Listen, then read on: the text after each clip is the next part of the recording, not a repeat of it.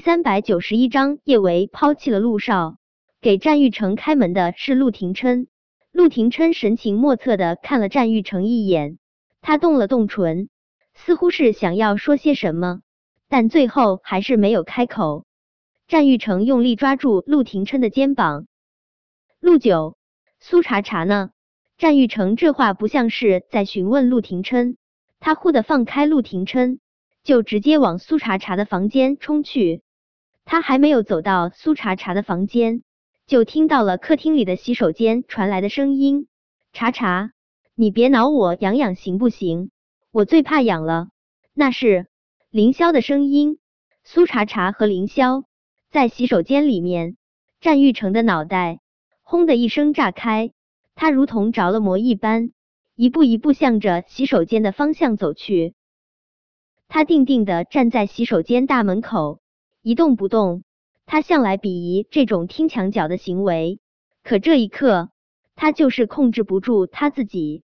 他发疯一般想要知道苏茶茶和凌霄在洗手间里面做些什么。凌霄的声音还在继续：“茶茶，痒，真的痒。茶茶，你别光洗我下面了，行不行？你也帮我洗洗上面，行不行？”洗下面，凌霄和苏茶茶真的在洗手间里面洗澡。除了洗澡呢，他们还在做什么？这是已经上下其手了吗？随后，则是啪啪的水声，显然能够让浴缸里面的水这般翻腾。那两个人肯定是在做少儿不宜之事的。战玉成双眼冒血，苏茶茶和凌霄，他俩可真饥渴啊！陆廷琛和叶维还在这公寓里面呢，他们两个就已经迫不及待的一起洗鸳鸯浴了。呵，还受伤？受伤了都能在水里这么扑腾？苏茶茶，这到底是皮厚呢，还是不要脸啊？战玉成真想一脚将洗手间的大门踹开，可他冲进去之后呢，他能说些什么？能做些什么啊？不过就是欣赏苏茶茶和凌霄是激战正酣罢了。那么无坚不摧的一个男人，那么叱咤风云的一个男人，竟然没有面对苏茶茶和别的男人翻云覆雨的勇气。战玉成血红着一双眼，他用力甩开手上的门把手，落荒而逃。他一直想努力再给他和苏茶茶一次机会，可是苏茶茶。根本就不稀罕这样的机会啊！既然他不稀罕，他又何必自作多情？可苏茶茶，你想和凌霄双宿双栖？做梦！他的女人要欺负也只能是他欺负，别人想欺负，该死！战玉成缓缓掏出手机，拨通了戴军的号码，他的声音阴寒凛冽，仿若来自十八层地狱。帮我查一个手机号。手机号的主人送他上路。战玉成离开后，凌霄就从洗手间走了出来。陆廷琛没想到凌霄去个洗手间都能整出这么多故事。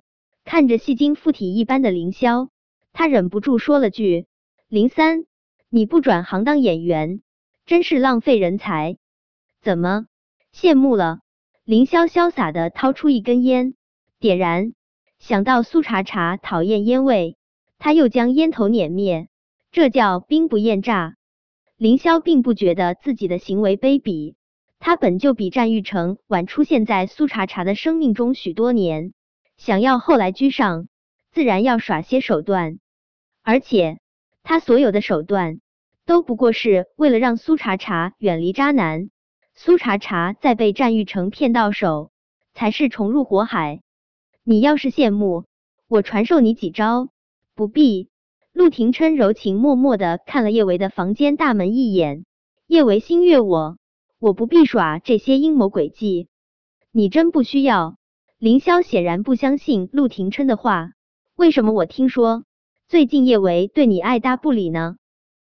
凌霄这话明显说中了陆廷琛的痛处，但他是一个要面子的人，他可不会承认最近叶维几乎都无视他的存在了。叶维就算是对我爱搭不理，也是我老婆。陆廷琛凉凉的扫了凌霄一眼，不像某些人追了那么久了无建树。算你狠。凌霄暗暗咬牙，不过他不会一直没有建树的。或许哪天他就和苏茶茶比翼双飞，三年抱俩了。凌霄话音刚落，叶维就从苏茶茶的房间走了出来。看到叶维，陆廷琛哪里还有半点儿霸道总裁的模样？明显就是一个等待被老婆垂怜的深闺怨妇。叶维，今晚既然你都从医院出来了。就别回去了，我们回浅水湾。叶维的手机铃声忽然响起，电话中传来的是医院护士的声音：“叶小姐，你什么时候回来？”韩少爷醒了，他醒来后一直哭，吵着要找叶小姐。叶维从医院出来的时候，韩景是睡着了的，他没想到韩景这么快就会醒来。听着电话那头韩景的哭声，叶维急得不行。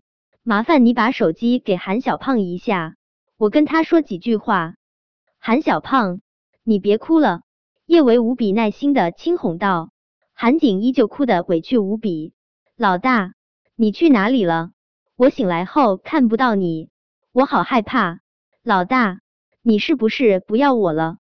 听着韩景这可怜兮兮的声音，叶维胸腔瞬间母爱泛滥。韩小胖，你胡说什么呢？我怎么会不要你呢？叶维说这话真的没有任何不纯良的意思。现在他已经完全把韩景当成了个孩子，他哄韩景用的完全是当年哄小宝和小贝那一套。可这话陆廷琛听在耳朵里面酸呢。他不会不要韩景就可以不要老公了，是不是？可是老大，我找不到你。韩景使劲抽泣了一下，老大。我好怕你会抛弃我，韩小胖，你胡说什么呢？我怎么可能会抛弃你呢？叶维生怕韩景还会继续哭，连忙说道：“韩小胖，你别着急啊，我很快就会回医院。”好，老大，我等你。得到叶维肯定的回复，韩景才心满意足的挂断了电话。听着刚才叶维对韩景说的话。